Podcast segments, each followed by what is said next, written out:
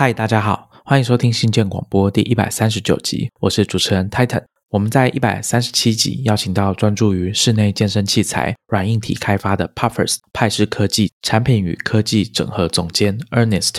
他很喜欢拆解整合，又说自己喜欢把事情复杂化。我觉得这种宣称是很有意思的。我们邀请到他来跟大家聊聊如何设计个人知识系统。那当时呢有预告说我们会把节目拆成两集。Ernest 在第一集会跟大家聊聊他的知识系统架构以及他设计的原则。那么在这一集，也就是续集呢，我们会请他进一步跟大家分享他所使用的工具，包含我们听众可能很感兴趣的一个笔记软体 Obsidian。Ernest 除了会说他怎么使用之外，也会推荐大家几个他觉得很不错的 plugin。那最后呢，就是提问的部分，针对个人知识系统，我有一些问题想要请教他。那么以下就是今天的节目。那我觉得 Ernest 应该在原则它的架构的部分已经跟大家谈的差不多。那我接下来在进入后面提问的部分之前哦，我想要请他跟大家分享一下。我觉得虽然我们讲说这个系统是个人化的，每个人是不一样的，但我想听众们可能还是很希望知道说 Ernest 他自己的系统用的工具是什么，可以提出来给大家参考一下。好，那我们就从。整个七个步骤里面的最源头资讯来源做处理。我一开始先把我的资讯来源分成书籍、文章。书籍就是比较长的文章，文章就是比如十五分钟以内可以看完的，我就叫归在文章。然后影片啊、podcast，还有课程。那还有另一个对我来说量比较大的就是对话和想法，我就把它分成这六大类的我比较常处理的资讯来源。那对应的工具我在。文章跟书籍这边，我我会去找，像我现在用的比较多的是技术类的，在欧莱里的 Safari Books，它后来好像改成欧莱里的 Learning，这边就很多很多的技术的书，我就付月费这样子，可以无限的查询很多的书，我会在这边快速的扫射大量的阅读，不会把它读完，可能一次翻个五本十本，确定其中一本，我再挑点去把它。整个读完，或者是只拿其中的一个章节来解决我手上的这个问题。我猜各个知识领域可能都有类似这样子的线上的书籍的厂商。然后这些书籍，另外一种就是 PDF 的 Reader，这个很多。我现在是用一个叫 PDF Expert 电子书，比如说 Kindle、Kobo，我也都有准备。Kindle 的同步比较没什么问题。Kobo 就是小心在不同的装置上面的时候，我通常就是同一个装置我就看同一本书。我先尽量不要跨装置的看书，它有时候同步好像会错乱，我就很怕我的 highlight 的笔记会不见。你有经常遇到这个状况吗？因为后来我就改成不要跨装置读同一本书，就就反正就累积的书。太多了，现在是处在跟很多人的情况一样，就是我们都是书籍购物狂，书架上很多书，然后对，请参考我们之前整理书柜的节目。没错没错，最后书籍这一类的几乎都是可以请 Rewise 来做处理，帮我们把我们的 highlight 跟 annotation 的笔记、自己的想法把它归类。那我现在把它做到说，我的 revise 是我的。应该算第二步处理资讯来源的工具里面的会诊的工具，或者是转换格式的工具，因为它可以帮我把欧莱里 Learning 里面的笔记、Kindle 的笔记、Kobo 的笔记、PDF 的笔记，然后还有 Instant Paper 这个看文章的笔记，它可以会诊到一个目的地去。你可以在 Revise 里面读。那我现在是把它设定成。我的后半段是进 Obsidian，我的 Obsidian 里面有一区 Inbox 是从 Rewise 灌进来的小仓库。这个 Inbox 里面我是使用一个 Obsidian 的套件，应该是第三方。后来 Rewise 好像也有出一个，所以架上好像有两个 Rewise 的 plugin 可以用。那我就把它读进来，汇进来，汇进来的形式，我就把它调整成我要的这个格式。它可以设定自己的 template，一行一行的。而且是，如果你按照顺序阅读的话，它会从某一个顺序之后，你又继续画笔记、画线了，它还是会继续帮你汇进来，它不会冲突。但如果跳着读，它就做不到，因为它需要有一个对照的参考点。所以这边是进来的部分比较多，是这样处理。然后 podcast 我听的比较少，我都会很希望把 podcast 转成文字，在文字里面，当然就会少掉很多背景的 meta 资讯。比如说哪个重点好笑啊，然后哪个重点是该注意的，这样子会消失的 meta 资讯。进到第四步的分数机制之后，这部分是比较没有工具的，就是靠自己的脑袋。再来第五步的这个消化，我现在主要是用 Obsidian。前几天刚 on board 这个 Project Meta，詹宇安他们做的这个产品，我觉得我会陆续的转一些我正在思考的事情放在这个 Project Meta 里面，把一些事情整理消化。这个对我来说，就是因为是自己跟自己对话，所以我需要一个假的人或者一个工具陪着我完成那个过程。目前在 Obsidian 里面，就是我会，比如找个夜深人静的时候，就是小朋友都睡觉啦，然后家人都休息了，我就戴个耳机，开降噪，开音乐，那就安安静静的，然后我就开始在里面打字，连接。把笔记跟笔记连起来，这部分没有很 fancy 的事情。这部分在早期还没有这些 Obsidian 的软体之前，我很传统，我是纯手工的纸本。我会准备有大本的笔记本跟小本的笔记本。那在做消化这个动作的时候，我比较喜欢大本的笔记本。那用完就丢也没关系，我会重复刚刚的这些动作，把我脑中很混乱的这些思绪先全部都写下来。然后拉他们之间的关系。用纸本的缺点就会是常常要修修改改的时候，整个画面会很丑。我一开始很讨厌那个很丑，后来我发现那个丑是没有关系的，就应该撕掉，然后放旁边。我把那一版称为第一版，然后我的第二张纸就是我的第二版，我就再腾一次。这个时候我就会做整理跟消化了。消化的东西是越来越精简嘛？就我们的消化系统应该是这样，把好的东西萃取出来，那把不好的东西用另一种呕吐法把它吐掉，这样子。再来第六步的应用这边，我自己会接到，比如说我的 To Do 系统，前阵子用的是 Omni Focus，那现在用比较多是 To Doist，比较个人的这一边。团队的那边，我们现在有在用 Jira，然后还有在是 Monday 这些，我会很希望这些工具他们都能提供 API，这样我比较好在他们之间做同步。像之前我听宇安的介绍。我觉得他提了一个点很棒，就是我们每个人都有自己理解的方式，比如说自己的 To Do 的规划方式。那我跟团队的每一个成员可能都有自己的理解方式跟规划方式，所以我们一起去用一个这个系统。那个系统的本质上应该是帮我们把我的 To Do 跟他的 To Do 连起来。在上面做一些讨论，那这些讨论应该要同时发生在我的笔记系统跟他的笔记系统，或者我的 To Do 系统跟他的 To Do 系统。这个看之后的 API 能不能开出来，让大家做到这件事情。这样子，其他的工具是自己写的程式，嗯，比如说从 Cobol 进到 Revise，目前是没有这个方案，那我就。自己进去爬这个 Cobol 的 local 资料库，做个小程式来爬出来，变成一个一个的 Markdown 档案。我会做很多很多的小程式去帮我做自动化。比如说我在学习 AWS 的范围的产品，那 AWS 它有一两百种产品跟服务，每次学起来都觉得哦好多好复杂。但后来我就用它的分类结构，配合我的笔记系统，我就一个一个拆开来学。那我边学我就边做笔记。但我的这个笔记就不是在 Obsidian 这边，也不是在 Rewise 那边，我在我的 Blog 这边，我有一个记笔记的资料库，那它就真的是资料库的形式。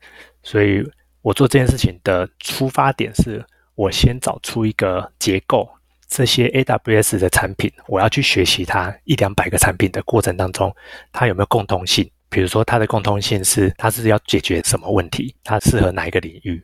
它是 compute 还是它是资料库，还是它是储存，还是它是要处理 AI 的，还是它是无伺服器的啊？或者是最近流行的这个 No Code，它都有对应的工具，所以我去做分类跟抓架构，那长在我的 SQLite 的资料库里面，那我再写程式去爬这些资料库，形成我的笔记，所以我的 blog 有一半是自动化的。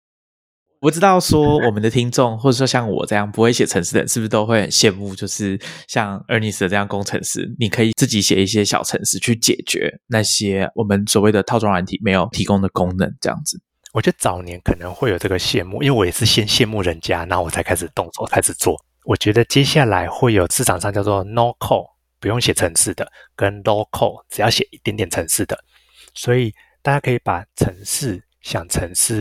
解决我们问题的工具，或者软体是解决我们问题的工具。可是我们每一个人要回头先定义自己的问题是什么，再去找对应的工具。不敢说一定找得到，但多半我们的问题别人也会发生，那就有机会在市场上有现成的工具。如果没有，那就是个机会。对，是一个创业的机会。对，是个题目。我刚刚听下来，我觉得有一件事情可以请 Ernest 多谈一些，就是 Obsidian 的使用。那时候在跟 Ernest 聊的时候，我本来以为他要在我们节目上面讲 Joplin 啊，就是他在 Costcup 有讲到那个系统。那我记得 Costcup 那是应该是八月的事情，是吗？对对，七月底八月的事情。对我本来以为他要讲，结果他跟我说：“哦，Titan，我最近已经改成换 Obsidian。”我心里听了其实蛮高兴，你知道为什么吗？因为我们节目刚好没有谈过 Obsidian，那但是 Obsidian 最近真的蛮多人在关注它，而且。他的社群，我的观察啦哈，发展的非常的蓬勃。我觉得可以请 Ernest 趁这个机会多跟大家聊一下，他喜欢 Obsidian 的哪些地方，他怎么去使用它，可以跟大家推荐，或者是呢，我们可以在 Show Notes 哦，请 Ernest 附上一些他觉得不错的 Plugin，可以给大家用用看。好，我换过来有几个主要的原因是在 Joplin 里面，我想要做笔记跟笔记的连接的时候，得要自己手动做，但到了 Obsidian，它只要快速的按。中挂号按两下，它就会开始搜寻列出我接下来想要连过去的那一篇笔记。比如说是我只要打 PKM，它就会对应到 Personal Knowledge Management 的那一篇笔记。那这是我其中一个想要的。第二个是目前还没有一个好的解法，就是 PDF 这一类的文件，我们到处会收集到。可能是别人的演讲，可能是 conference 的投影片，可能是 paper。PDF 在学术界也用的很多，所以如何有效的管理或呈现这些 PDF，目前也是个问题。当时就有朋友推荐我说，那可以用 Obsidian，它可以把 PDF 跟图档跟影片都可以挂进来，那你可以在同一个笔记系统里面就开始看这个 PDF。但后来我 在遇到那位朋友的时候，我们到时候可以看能不能邀请他来上节目。他就说他的 PDF 已经太多了，所以 Obsidian 已经跑得超慢超慢的，所以他又再换下一个。哦，所以有可能会导致 Obsidian 的效能变得比较差。对对，因为它的量已经到几百 GB 的这个等级，那这样子有可能 Obsidian 它在编排这些 PDF 的索引的时候就变得太慢，所以他就回去用档案系统的方式来处理。所以每个人真的会遇到各自的笔记场景跟这些档案管理的场景。回头来到 Obsidian，我的使用方式是我先找了一个国外的，我们到时候放 Show Note，有一个国外的很认真的人，他就把 Obsidian 的每个功能都玩过一次。他用了大概半年还一年，他就开始介绍他是怎么用的。他录了一集，好像两个小时还是四个小时，超长的一集 YouTube。哇，好哦，那我还是。尽量的把它看完、吸收完。里头他有用到几个不错的地方，比如说它里面有 Daily Note，所以他就做了一个 Template。每天像我现在有个快速键是 Daily 的 D，所以我就按 Command D，就会带我的 Obsidian 跳到我当天的那个日记。那我就直接把我的 Fleeting Note 通通都先写在那一天的日记里面。所以像刚刚 Titan 聊到，你是使用 Draft 在记。那如果我有在电脑旁边的话，我就会开 Obsidian，然后按 Command D，就会跳到我当天的那一篇，我就把我的想法或者我看到的文章，我就先喷进去，就完成那一天的任务。等到那天过完之后，或者 Weekly Review 的时候，我再回来把这一篇一篇的看看要不要长出去，变成独立的一篇一篇的笔记，要不然我就把它放在那个 Daily Note 里面而已。所以这是我比较喜欢的一个地方。那再来是我那个时候换过来 Obsidian，是它有符合我的需求。我的需求点是，如果它可以 Open Source，我希望它是 Open Source。但 Obsidian 不是。第二个要求就会是，至少档案格式是开放的，这样子避免说这套笔记软体不见了，或者它不再继续维护的时候，我还有办法去写程式或者找工具来转换这个档案格式。Obsidian 它是用 Markdown，然后就放在一个目录里面，所以算好处理。那也有符合我想要的东西，就是它是一个开放的资料格式，方便后面的可以做资料移转。后面我会又又想到一个，因为它是开放的资料格式，所以我从外面要搬东西进来的时候，哎，也是方便的。所以像我现在最近在处理那个 Kobo 的电子书里面的 local 本地端的资料库，它也是一个 SQLite。那我也是写了一个小爬虫，从我的阅读器里面的那个资料库，把它借由这个爬虫程式。把它喷进去我的 Obsidian 的 Markdown 档案里面，所以我做了类似 Revise 做的这件事情。那 Revise 其实刚刚我们聊到的，它有一个 Plugin，然后也有网络上的第三方提供的 plugin。至少 plugin 有一个好处是，看起来大部分的 plugin 都是 open source 的，所以你可以看到它里面有没有做了不该做的事情，比如说它帮你分享笔记给其他人。对，因为 Obsidian 在一些安装 plugin 的状况下，它会需要你把安全等级调降，打开调降。对对对，所以呃，调降安全等级之后，可能。就会有刚刚恩尼斯讲的这个安全性问题。这时候使用者，我觉得可能就是要注意一下，说这个 plugin 本身有没有开源。那开源之后，比如说看它放在哪边，有没有其他网友或者工程师有去看过，说哎没有问题等等的，那再去使用。因为我觉得，尤其在现在哦，这个是比较需要重视的问题，要小心。我觉得，对对对，安全问题可能常有时候大家在使用这些啊觉得很棒的工具的时候，反而会会不小心忽略掉，因为你就会觉得这功能很棒，我真的很想要用。可是，当你遇到一些没办法妥协的安全性问题的时候，可能还是要考虑一下。一开始就要先挡掉了。所以，像 Obsidian 它就分成 Core Plugin 跟 Community Plugin，所以它就分得很干净。然后，我还有装了一个是 Calendar 的 Plugin，它可以让我在 Daily Note 的右边。展开的时候有一个显示力在那边，然后你只要按那个日期，就可以跳到那一天的 daily note 的这这个切换的方式蛮方便的。我觉得这个搭配日历的笔记方式蛮有趣的。之前也有一个 app 我一时忘记它的名字了，它就是把笔记加上行事历这两件事情把它都在一起，所以就像刚刚。而你是讲的，你去点那个日期，它就会跳出那一天的笔记。有人会觉得说用这种方式去写笔记是很方便的。我现在一时想不起来它的名字，我等下找完之后把它放在 show notes。然后我的另一个设计这个找这个 Obsidian 的 plugin 的精神是，我不要安装太多的 plugin，我只要装够用的 plugin 就好。所以像刚刚这样装下来，我有 Calendar，我有 Daily Note，我有 Template Community 版的 Revise。还有一个是 ZetaCustom 的 Prefixer，它会帮我加一个固定的字在前面，方便错开。我就装了这几个，我就不再装更多的，所以我接下来就是大量的用它。如果我再装更多的 Plugin，我很有可能会把自己关在这里，造成我下一次搬迁的时候的困难，这样子。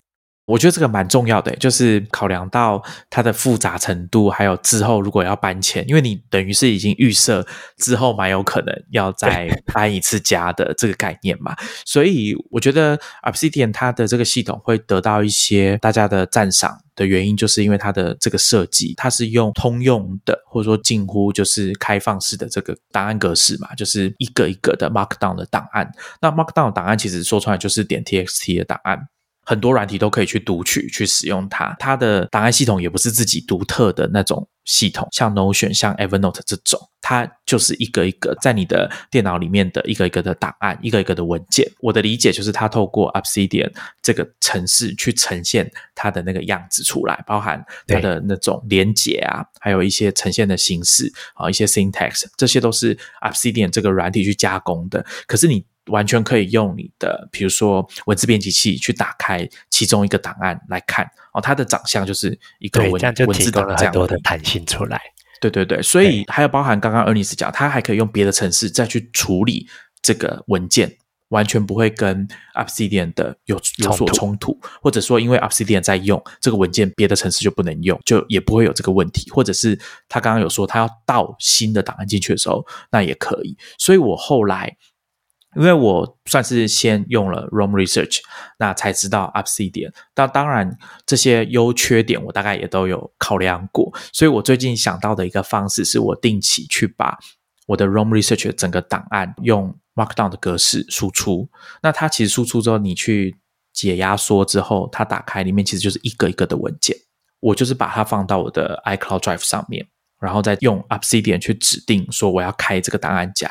那其实打开来，它的格式跟它的连接，甚至我们最重视的这个所谓的反向式的连接，那 Obsidian 都有对应的格式转换去做，所以它至少目前呢还可以完全去处理 r o m Research 的档案，所以那些连接不会跑掉。我们在看那种所谓的 graph 啊，就是它的图像啊，这种网状的图像连接都还在，所以我就有一点像是说，现在先暂时用这个方式啊，确保说我定期把 rom Research 的档案下载下来，然后我要用 Obsidian 去用，或者是从今天起我就不要再用 rom Research，我就全部改用 Obsidian。那以我目前的方式做也还可以。那唯一的缺点可能就是在日期的部分啊。其实这个严格讲起来蛮重要的，但我现在还没有好的解决方案，就是因为那个档案都是从某一天下载下来的，所以它的时间上面可能对 Obsidian 来说，它就没有办法去读取说，哎，这个资料是什么时候。我想一下，我觉得这应该是 Room Research 要搞定的事情。我觉得就是那个档案的生成的时间，你看应该要也要记进去。但我现在看起来，它就已经失去这个弹性，或者又是写小程式的机会来了。对，有一个方法是说，以后如果我在写 Room Research，或是大家在写各式各样的笔记，不管那个软体有没有提供这功能，你就是用文字的方式把那个日期用固定的格式把它写下来。那这样可能也是一个不错的方法。对对对。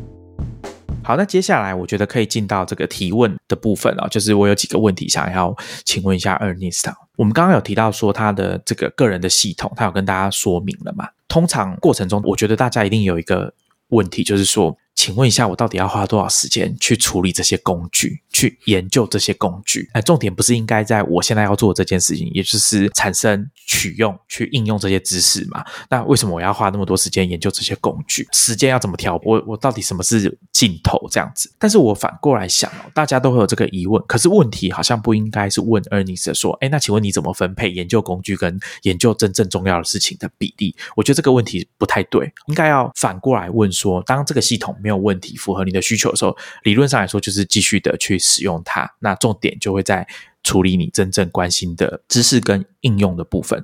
可是当你遇到一些状况，像你想要做某一个任务，比如说像我们刚刚有提到说，哎，我的档案之间它的日期，或者是我要怎么把 c o b o 的笔记放进来我的这个知识系统里面，你遇到了这个困难，你才会开始去找。其他的解决方案，所以我想了一下，问题应该要变成是 Ernest 怎么评估你的这套系统的效用，它的成效如何？那成效不好的时候，我们是不是就要开始去想一些解决的方案，去探索一些可能的解法，有点像未雨绸缪一样哦，这样去想事情。所以我觉得问题应该是说，Ernest 怎么评估他的这套系统的运作的情形？那什么样的状况下他会觉得说，我好像应该要换一个方法？那当然要撇开这种，比如说 Richard 推荐好了，像像讲这一点，应该就是 Richard 推荐的吧。那 Richard 推荐算是一种怎么讲呢？外力的介入啊，就是 直接在看起来好像没有问题的情况下，直接叫 Ernest 去使用 Obsidian。那除了这个之外啊，我所以我想要问 Ernest 他怎么评估？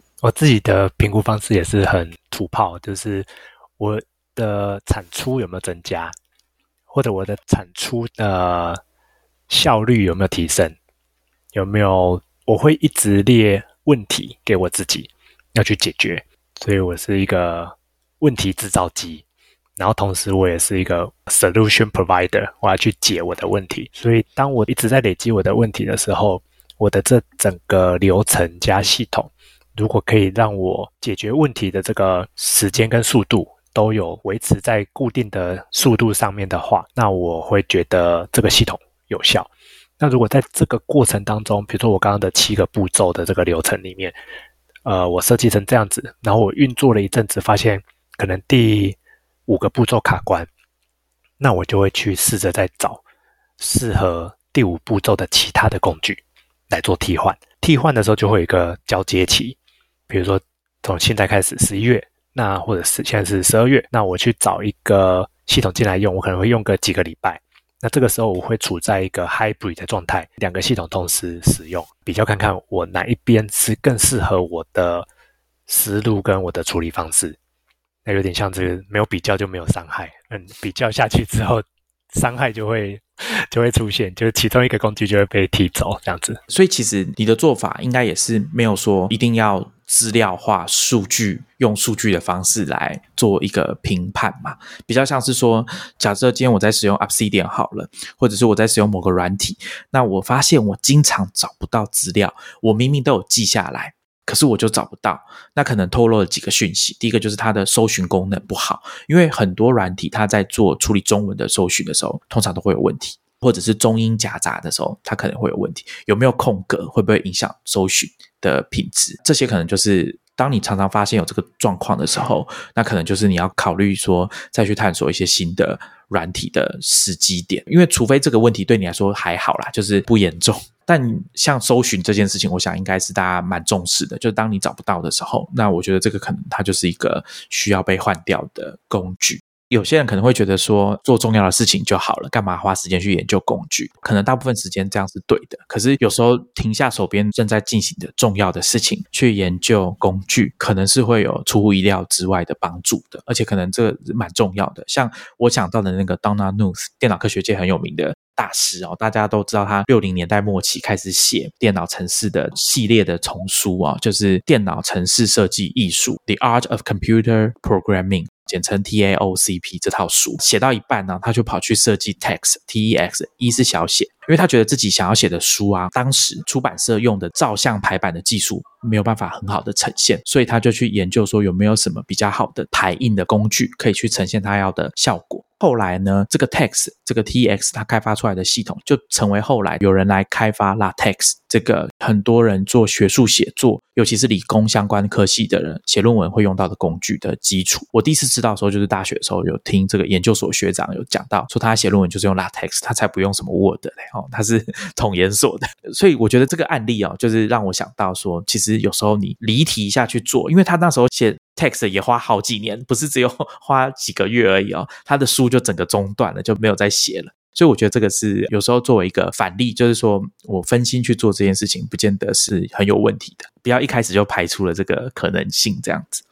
我应该是去年疫情的期间有一些阅读，那其中一篇阅读就去找到了 Stephen Wolfram，他自己写了一个叫做《个人基础设施》的一篇文章，非常长的一篇文章。那我就把我的笔记整理在我的 blog 上面，但也是只整理了一半，下集再再来期待一下。那我在那边得到了蛮多的启发，就是像刚刚聊到的这个电脑城市设计艺术的这位作者，他发现了一个问题，他就回头去找。解决问题的这个本质是什么东西？也可以联想到成像 Tesla 的 Elon Musk 他在讲的第一性原理。他说他不一定要一直去用既有的方法跟架构去解问题，他可以全部拆解完之后，电池是电池，传动系统是传动系统，引擎是引擎，回到最原始的原料，重新再打磨打造一个解决方案出来。那有可能会省掉中间的复杂度，或者是既有的产业链。成本和效率有可能会提升，所以我也是那个时候从这个角度读完 Stephen 的这个文章之后，回头想，我是不是把我的工作跟生活丢进去在很多的 Golden Circle 的 What 里面？那我是不是能够找到一些 How 来精简这些 What，或者我能够再回头再找到 Why 来精简我的主要的这些流程？所以也是那个时候重新再整理一次我的个人资料知识的这个系统和流程。要不然我最早最早的时候，刚数位化的时候，我的做法非常的土炮，就是我是一个一个的 Markdown 的档案，然后用 Git repository 做简单的备份，也可以做到跨装置的同步，但就会很不顺手，然后也很工程师，就我这个没办法复制给我的团队。有的团队是比如说帮忙行政的、帮忙行销的同事，他们就不一定想要用 Markdown，想要用 Git。当然工程团队可能是没问题，但我就希望说。我用的这个方法，也许有其他人也会想要用，然后甚至我们可以一起用一样的方法，那它的资料格式就可以交流，这是那个时候开始想到的事情。Ernest 讲的这个 Stephen Wolfram 的文章啊，我们会放在 Show Notes。其实我们之前在科技创业周报里面已经有跟大家介绍过这篇文章，甚至我们在新建广播第四十集啊，量化人生那一集啊，我们也有提过啊，就是这篇文章。因为 Stephen Wolfram 真的很狂啊，过去几十年他敲键盘的记录啊，全部记下来，然后统计完他最常按的是哪个键啊什么的，他回复 email 啊，使用 email 的时间数量 pattern，他全部都记录在里面。其实这个就是他个人作为衡量自己的生产力或者是一些。系统的成效的一个指标吧，我想，我觉得那篇文章对我来说是蛮有趣的啊，就是我对这种类型的内容是有兴趣的。那当然不见得是可以完全拿来套在自己身上，但是我觉得参考这些所谓大神的做法是蛮有趣的啦，有一些启发。对，刚刚 Ernest 讲这个东西，我有延伸两个问题想要问哦。第一个是你的确在某个环节你会换掉一些工具。在过程当中，我们之前有提到说，我们会使用一些工具。那过使用工具的过程中，你会一直累积那些资料嘛？累累积中间产生的资料，你的档案你会怎么处理？有没有这种工具是你用到一半你就放弃这些资料？你怎么做？这样子，这真的是非常痛苦的地方。就只要有转换，就会有这个痛苦发生。那我自己是先把一个时间线先拉出来，这时间会一直往前跑。随着时间的过去，就会再有新的工具会跑出来。所以在转换工具的时候，我现在就比较舒坦一点，比较放轻松一点的。以前都会很强迫自己一定要完整的资料全部从旧的系统转到新的系统。那我后面搭配了我的那个 inbox 那个精神，就是我累积到一定量的知识或者是卡片之后，我才去建一个资料夹去做分类。那这一点我也把它拿来运用在转换工具的时候，比如说我最近刚 on board 宇安他们的这个 Project Meta，所以这对我来说是一个新的工具。那我要不要从 Obsidian 转过去用那个新的工具？在转换之前，我会先摸熟悉新的工具，它可以完成哪些任务，可以帮我解决哪些问题。如果它可以解决的问题跟旧有的，比如说 Obsidian 是不一样的，那我就会开始分类。我的某些任务过去新的工具 Project Meta，然后某些任务继续使用 Obsidian，有可能会是这样。中间的 link 到时候再去想办法。所以我会把我遇到的问题，新工具跟旧工具之间连接或搬迁的这个问题，我先一样，我会开一个 permanent note，我开始或者 literature note，我就开始写我遇到的问题，我在呕吐，接下来做分类，分类说哪些事情适合搬迁，哪些事情。那就干脆不搬迁了，因为它还是保持在我原本所选择的，它是开放资料的格式。那我就算 Obsidian 不维护了，我十年后还是可以用纯文字的工具把它打开，所以我还是找得到。那这种情况下，有些旧的资料我可能就不搬迁了，我只要可以找得到就好了。所以前面 Ernest 讲到的原则，我觉得是很重要的。资料的格式是不是开放？它会不会随着时间，或者是这个厂商这个软体的存续受到影响？如果没有，那是最好的。就是这个软体以后你不用了，过了十年，你还是可以用很简单的工具把它打开。那我觉得这就是比较没有问题，至少东西都还在，还找得到。我觉得这就是比较没有问题。最可怕的就是你打不开那种特殊格式，可能换一个作业系统，或者是作业系统升级。就不行了，那就很可怕。我之前跟大家介绍的啊，像我们刚刚有提到 Obsidian 是其中一个不错的例子。像我刚刚有在节目前面有提到 Devon Think 这个资料库，它也有这个好处，就是它虽然是一个资料库，它的其中一个特色就是，虽然你会把很多各式各样的资料都拉进去 Devon Think 这个资料库，可是啊，它其实在你的档案系统，在你的 Finder 里面，它就是一个一个的资料。到时候你不要用这个软体了，你不想升级了，那你就把那个资料直接。拿出来继续用就可以了，所以它的资料格式是完全没有受到影响，它没有去改变它，我觉得这样就是比较没有问题，所以给大家作为选择软体的一个重要的参考啦。另外一点哦，我刚刚说延伸了两个问题，其中另外一个问题就是，我觉得听 Ernest 分享下来，很明显的是，它有不同的流程，对应到的工具使用的工具是不同的，它并没有很执着一定要用所谓的 All in One 的一种软体。去处理大部分的工作，我想比较直觉的想，大家应该都可以同意，就是没有真正 all in one 的软体可以让你把所有的功能都包进去。可是难免，我觉得还是有些人他的使用方式、使用情境，他会想到说，我尽可能的把大部分的工作都塞到同一个地方，那这样便利性啊，或者是说有一种统一一致的感觉吧。因为我觉得这个好像比较像是出于一种个性或者是偏好上面的这种习惯哦，他觉得。都在同一个地方比较好处理，所以你会看到有些人是喜欢把 To Do List 哈，或者是行事历都放到，比如说 Notion 或者是 Obsidian 或 Room Research，他们其实里面都有内建，或者是透过 Plugin 的方式，让你把 To Do List 或者是所谓的 Task Management 都放进去。我想要问 Ernest，就是说你会喜欢这种做法吗？还是你会倾向说，按照我的系统设计，每个功能都有一个特定的专门的？专用的软体，那不行的话，我就像换零件一样，换一个软体来用就好了。我自己是比较倾向后者，就好比刚刚我们一直提到 Rewise 这个软体好了。前一阵子他说他想要做一个 All in One 的阅读的 App，他们的理由是因为他们整合各家的这种 Highlight 笔记，可能使用上对一些使用者来说不是那么的直觉，大家效能也都不一样。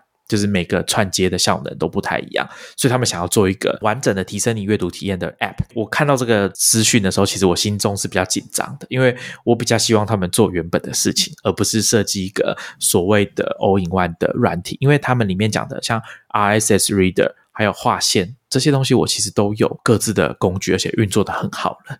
所以我想听听看 Ernest 对这件事情的看法。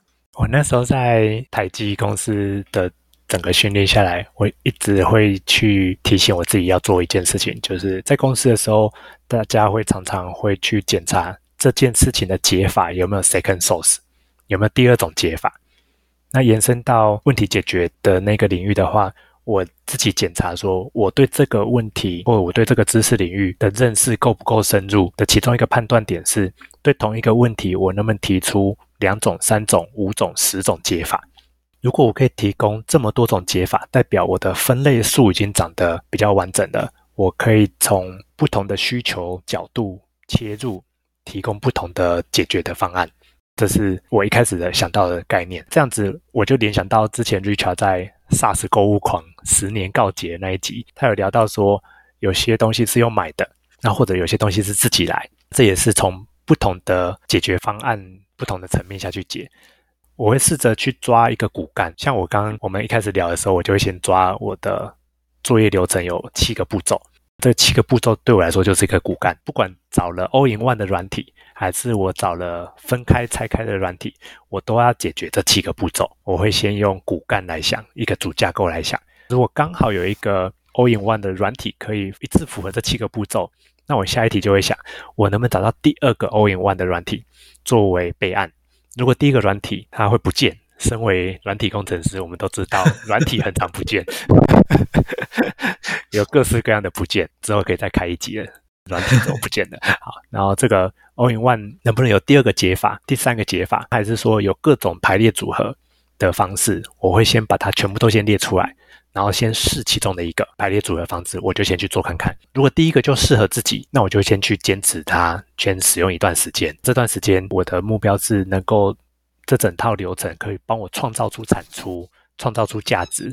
这样这个选择也许就是当下就适合我了。那我就不一定会去把每一个都 survey 完。我是一个，我先厘清问题，厘清流程顺序，然后针对不同的工具。我去拆解说这些工具它有哪些特性，适合我的流程的哪一段。如果通通都没有符合的，那也许就会像宇安那样子，他去打造一个自己的笔记系统，这也是一个不错的选择。对对，因为刚刚我们一直提到张宇安的 Project Meta 嘛，最新的消息是他们已经决定要改名了哈。那原因我想大家都知道，有在关心科技新闻的人大概都知道，Meta 这个名字被别人后来拿去用，所以他们决定要改成叫 Hepta。Base Hepta 其实就是之前江峰南的科幻小说里面有讲到，这个后来有被翻拍成电影《异星入境》里面的 Heptapod 七爪族，大概由来是这样子，所以大家可以以后就开始适应这个新的名字吧。新的新的名称，对。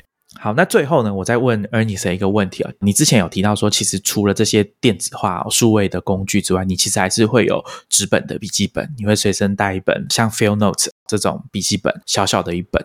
我不知道说你会考虑过说要把这些实体世界的笔记再把它数位化吗？还是说你觉得不用这样做也没关系？我自己会把它当成我的 Fleeting Note，所以我当下有什么想法的时候，如果我不在电脑旁边，比如说我在小朋友旁边，那我口袋或小包包里面会有我的小笔记本，我就先拿小笔记本出来记。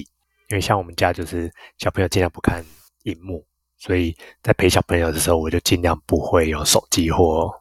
平板或电脑这些东西，我就没办法开起来做笔记。但陪伴的过程当中，还是会有一些想法，那我就会用纸本笔记把它记起来。如果是我进到会议室或者去听研讨会，我通常就是会开电脑或者开我的 iPad 平板，或者我会拿手机。那这时候我就会去找一个跨装置的软体，像我们刚刚聊到，比如说 Obsidian 这几个软体，它有一个开放的资料格式 Markdown。所以我就会另外再找一个软体。它早期还没有 iOS 或 Android 的 Obsidian 软体的时候，我发现它只是个档案的目录结构。那也许我们就可以用 Dropbox 或 Google Drive 这些档案同步的方式，或者是 iOS 的 iCloud Files，把它档案跨装置的同步完，那我们在里头，我之前也用过一个是白 Word，然后它一样是可以开 Markdown 的档案，那用这个方式来做跨装置的笔记。记完之后，它一样会同步回去 Dropbox 或 Google Drive。那我回到电脑的时候，我再做一些整理。但纸本笔记的话，就会是记在 f r e e t i n g Note 上面之后，我可能会比较多是画画。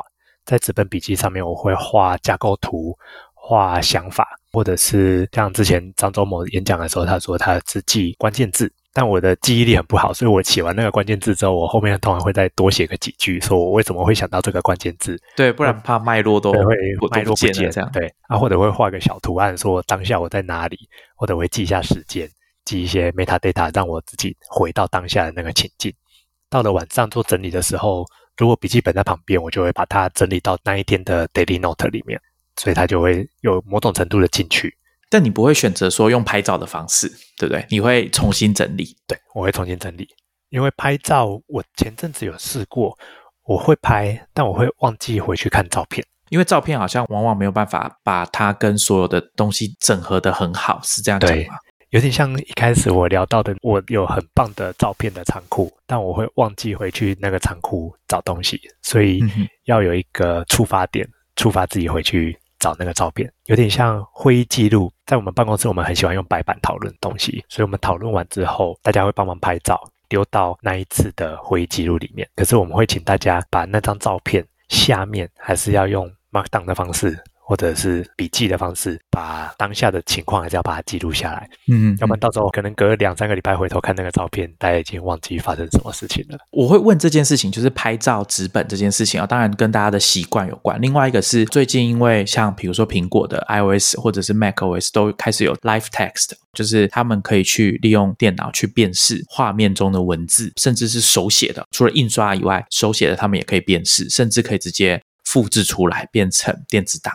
的文本这个功能，如果以后一直在进化的话，也许有一天我们手写的中文、英文全部夹杂在一起，它也可以做很完美的辨识的话，那我觉得把实体笔记本数位化这件事情可以做得更好。假如有听众你是比较喜欢手写的，以后要把它数位化，方便你搜寻或者是编排等等的，我觉得都是有帮助的。只是说现在这个技术可能还没有到那么完美啦，但是我觉得按照这个方向啊，也许过几年就有这个机会。因为我自己会遇到这个问题比较多，是当我们在读纸本书的时候，你在读纸本书有一些段落，你是很想要记下来，原封不动的把这个原文摘录下来。可是啊，久了以后，你就会发现每次都要打字哦。我自己打字不是特别快，所以这件事情对我来说有点困扰。我不想要每次都打字哦，因为这样阅读会一直中断。除非说像我现在的做法比较算折中，我就会拿那种 three M 的那种便条。直接贴在我要记下来的那一段上面。那我读完一整章或读完一整本书之后，我再回来整理，这样可能是一个方法。不然的话，如果可以用手机拍照，把那个画面哦，直接整个文字截取下来。因为现在有一些手机的 App，它可以直接把它变成 PDF 嘛，就是你在拍文件的话，可以转成 PDF。转成 PDF 之后，如果你还要用 OCR，你才可以搜寻。不然光只有 PDF，它好像也不能做什么。没错，没错。今天非常高兴邀请到 Ernest 来跟我们聊他怎么设计个人的知识系统。我们希望说这个节目啊，就是对大家来说多多少有一些启发。我自己听他之前在 Costco 的演讲啊，还有包含事前在聊天，还去读他那篇文章，我觉得听众也可以去读一下。因为最近我觉得这种类型的产品已经越来越多了，以前陆陆续续都有，但是最近几年好像比较密集，这代表大家的选择比较多，然后也可以顺便观察一下有哪些是后来。经过激烈的竞争 存活下来 App 哦，那可能你挑选它会比较有保障啊。但是要记得刚刚 Ernest 讲的那些原则，那跟大家分享。那我们今天就跟大家聊这边，我们下一集见，拜拜，拜拜，谢谢大家。